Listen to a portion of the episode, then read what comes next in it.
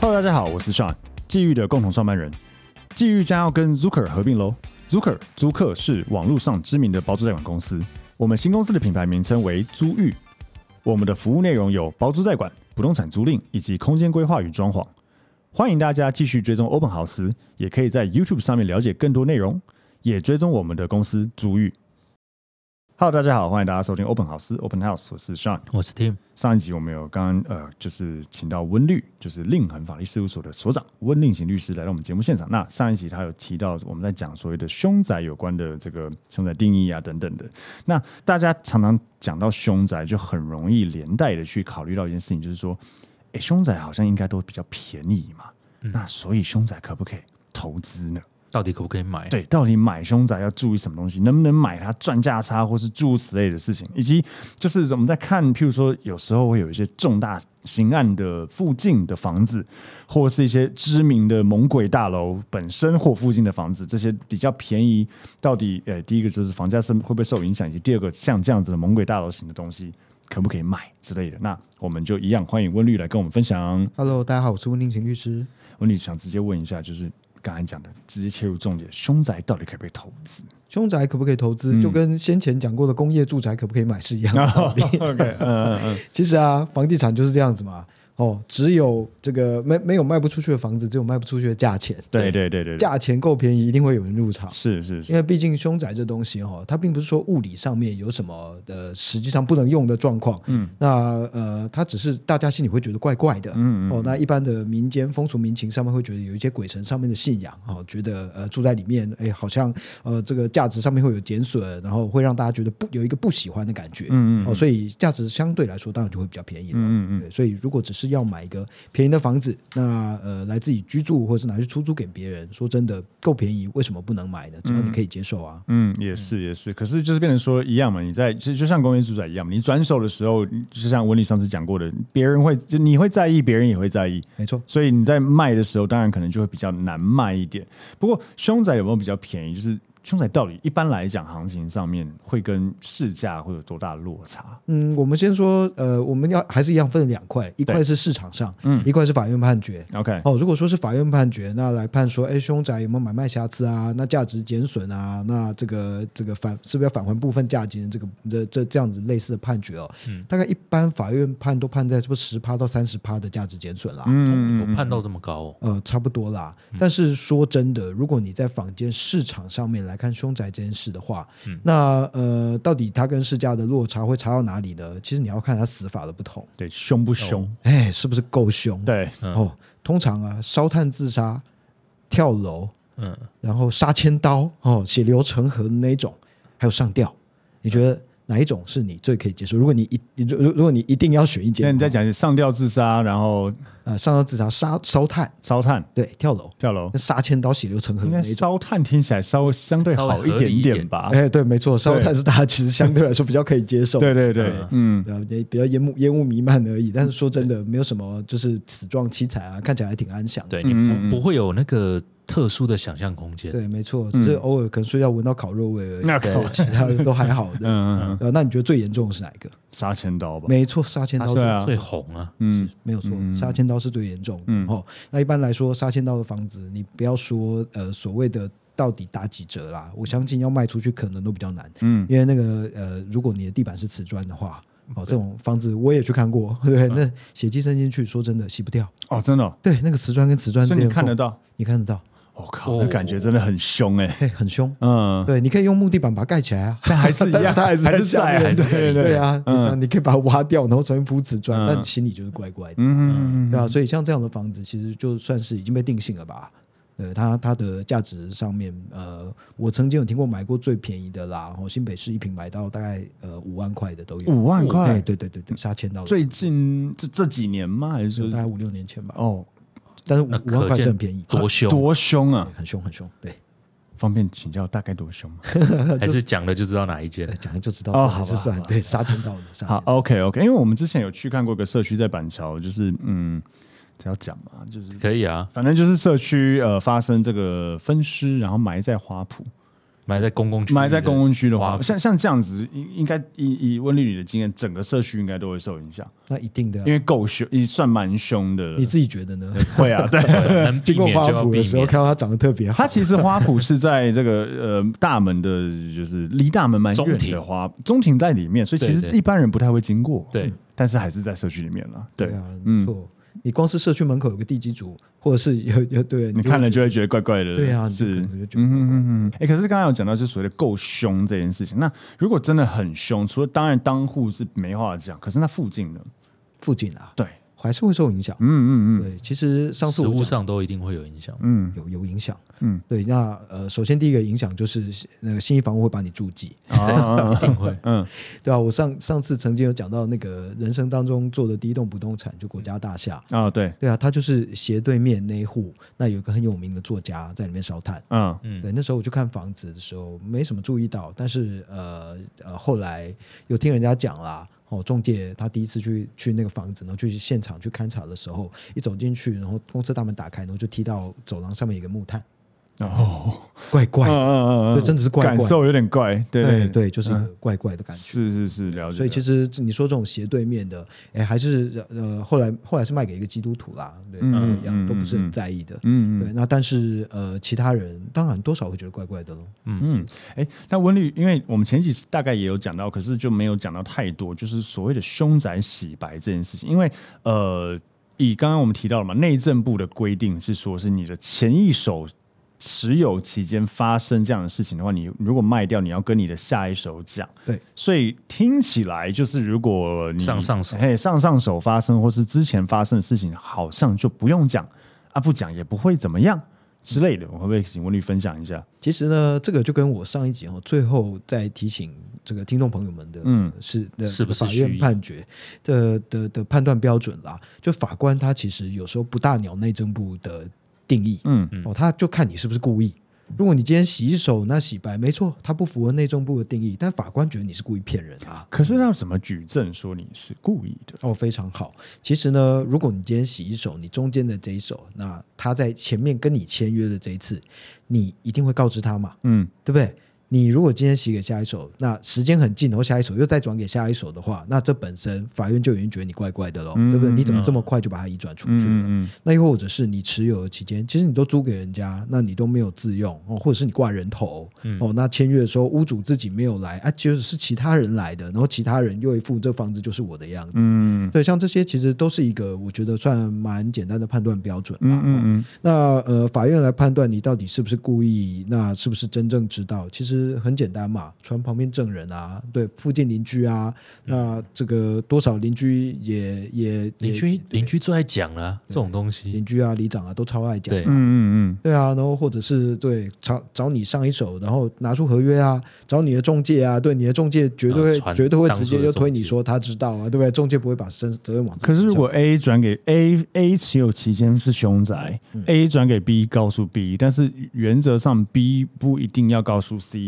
但然后是如果 C C 来告，没有，我的意思说，，那 C 再卖给 D，那这样呢？如果今天是像刚刚上你说的那种状况，嗯 A 跟 B 之间这个合约看得到，B 卖给 C 的时候，如果 B 没有告诉 C 的话，这边确实会产生一个断点。对对，哦，那假设 C 今天在卖给 D，那他也是确实不知道的对状况，那我觉得就有可能法院会认为他不是故意的。哦嗯嗯嗯，对，但是呃，就像我刚刚所说的，法官在判断你到底是不是故意的这一件事情上面，原告其实不是吃素的啦。嗯哦，今天嗯嗯买到瑕疵屋的，买到凶宅的人，他一定会用尽各种的方法来找到人，来找到人证、人事物来证明说，其实你应该知道或者是可得而知，嗯但是你却没有告诉我。嗯嗯哦嗯，，至少中介你要尽到调查义务嘛，嗯嗯他可以嗯告前屋主，也可以告中介啊。那会不会有就所以 D 可以去告 B 吗？第一可以去告 B 吗？这个很难，因为嗯毕竟他们之间并没有合约关系。对？对，所以他要告 B，其实难度是很高的，几乎不可哦能。那会不会有人用这样的方式去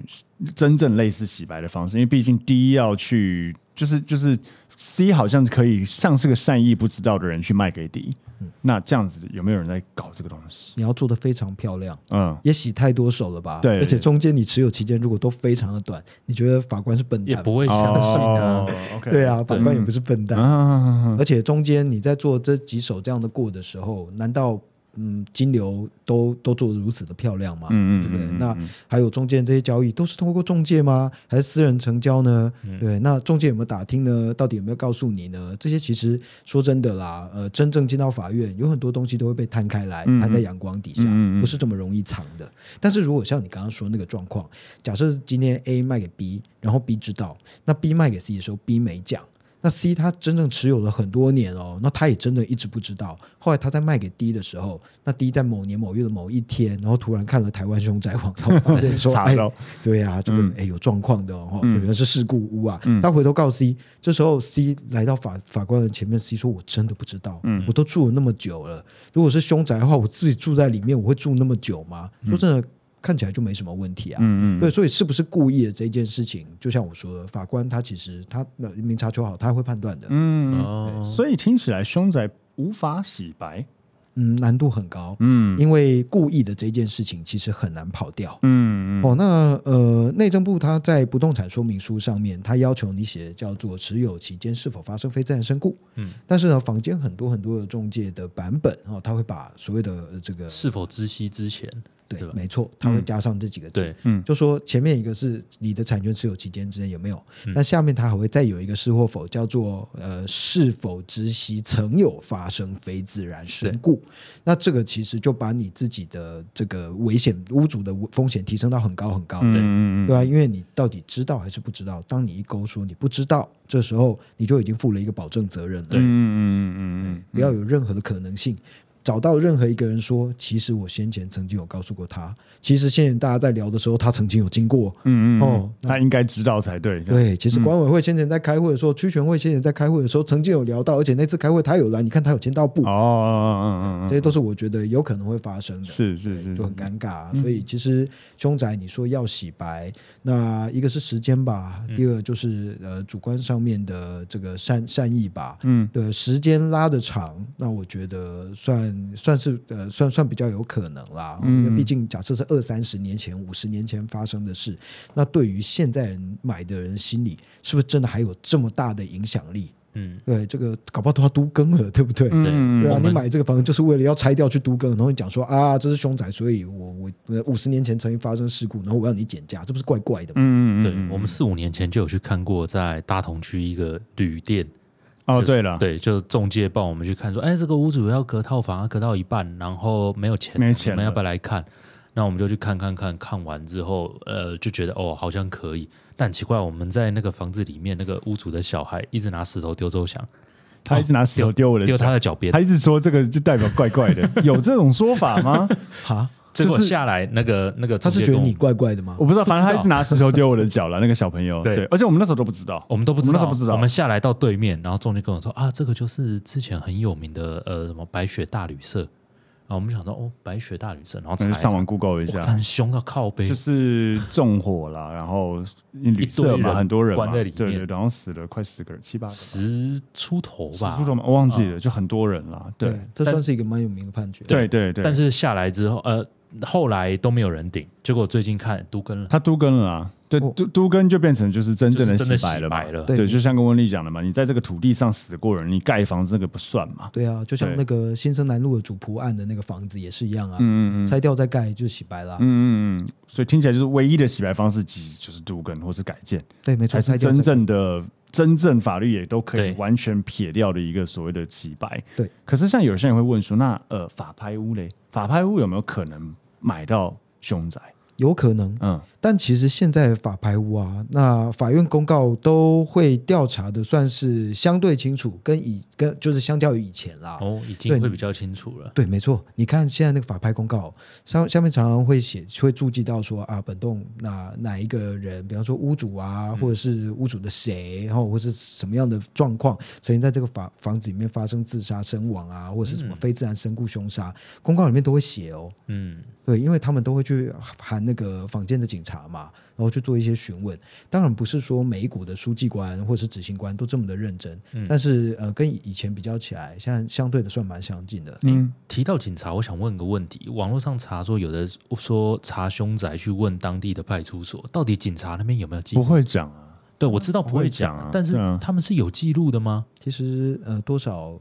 多少会有啦。哦，大概哦，你要查是不是凶宅啊？问几个人，第一个就邻居，嗯然后第二个就里长，嗯那第三个就是警察局问。嗯，哦，不一定会讲，警察局不一定会讲，但是他其实是有机会可以告诉你的。哦，哦，派出所。那当然还有第四个，第四个其实我觉得才是最大的八卦缸，叫管理员。管理员呢？嗯，对，管理员北北超级八卦。嗯好，嗯嗯嗯，所以听起来就是说，讲到整个这个主题，就是凶宅本身哦，你要拿来投资，应该是有蛮大的风险在里面。但是回到房地产投资或是任何投资来讲，就是只要你的价格买的够便宜。那你有办法出掉是有利润的话，其实它还是一个可以投资的标的，只是你自己要面对。第一个就是我们刚刚讲到，千万不要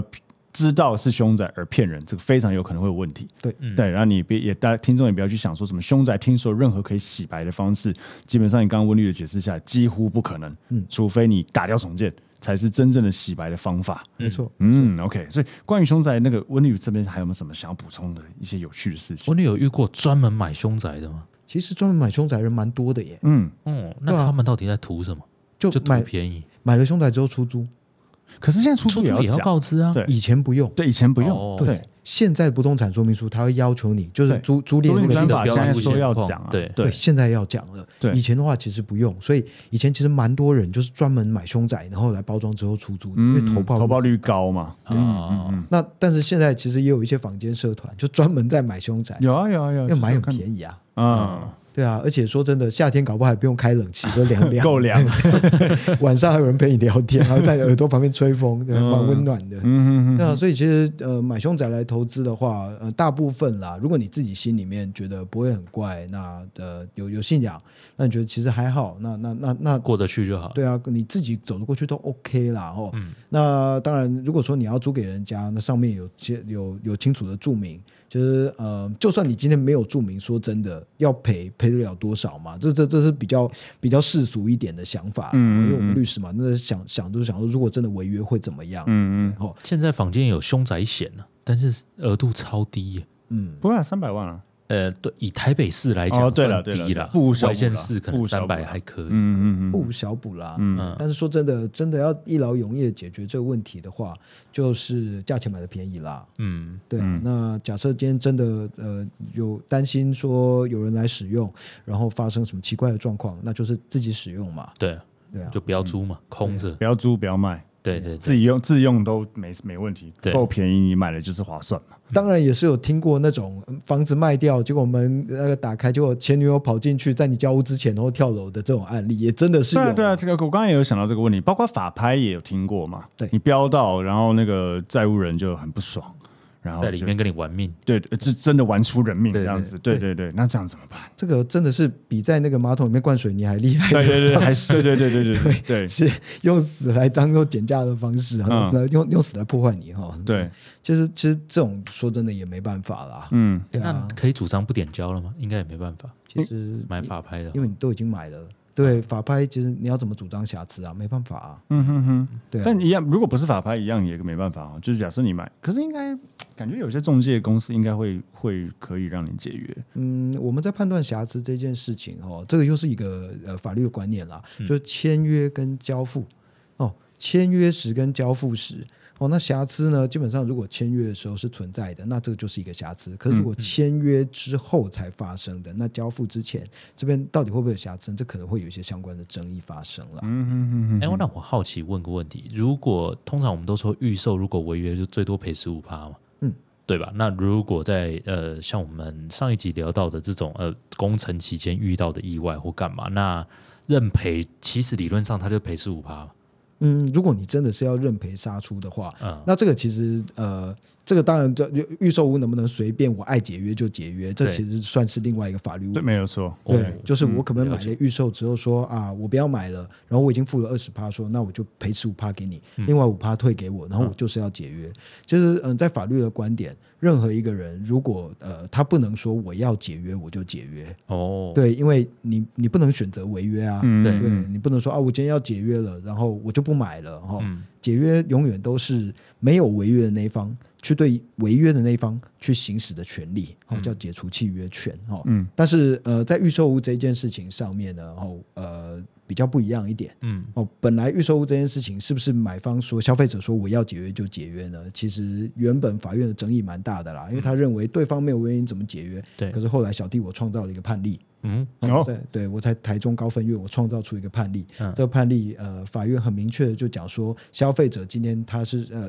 建商是属于这个资讯强势，那消费者是属于资讯弱势，所以消费者今天如果不想买的话，那这边他有一个权利，就是我不想买，我就不爽买了哈，我可以解约。好，这嗯是台中高分院我创造出来的判例。嗯嗯嗯对，所以其实这个呃，目前在预售物这件事情上面，只要回到 Tim 你刚刚问的问题，对消费者在判例里面他是可以不附理由就解约嗯的，所以如果他真的要十五趴认赔杀出的话，说真的，我认为其实应该是啊应该是 OK 合理啦的，对，应该是 OK。 OK 但说真的，为什么要这么做？嗯，对了，就不一定，但有的人很很就觉得在意，他宁愿就就譬对如说，像刚刚讲到的新闻，就是他在那个二十某某某社区的二十三楼还在盖的时候，就把人家刺死。那买二十三楼的人，可能看那个照片就知道那是他那一户因为我能想到之像类的。像刚刚我们录音录音前说的青浦那个，都已经上次结构都已经报一次事情了，对，要是然后现在再报又这个公安，就如果一我堆就人是认赔了，就不想买了之类的。其实，在公案这件事情上面啊，嗯哦呃，我觉得它反而不是青浦那个案子的重点，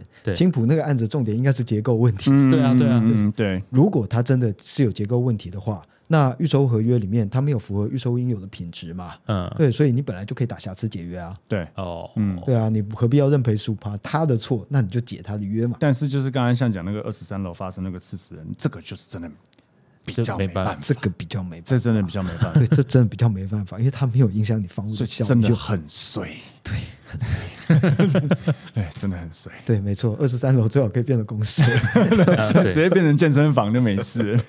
对， 哦，天哪、o k 好，所以今天也很开心可以再邀请那个温律来跟我们聊更多跟凶宅有关的东西。那一样，如果听众哦对这个呃我们的内容有任何的问题，或是说呃想问我们更多东西，未来我们也会开放所谓的这个听众 Q&A。嗯好、那如果有任何法律相关或是房地产相关的问题想要问温律的话，我们也会在下面呃我们就是节目的下面会留下这个温律的这个呃联络方式。对啊，或者你们的问题很好，可以再邀请温律来跟大家解解答一下问题。 嗯，没错。好，那我们今天的 p 就到这边，谢谢大家，拜拜大家拜拜。拜拜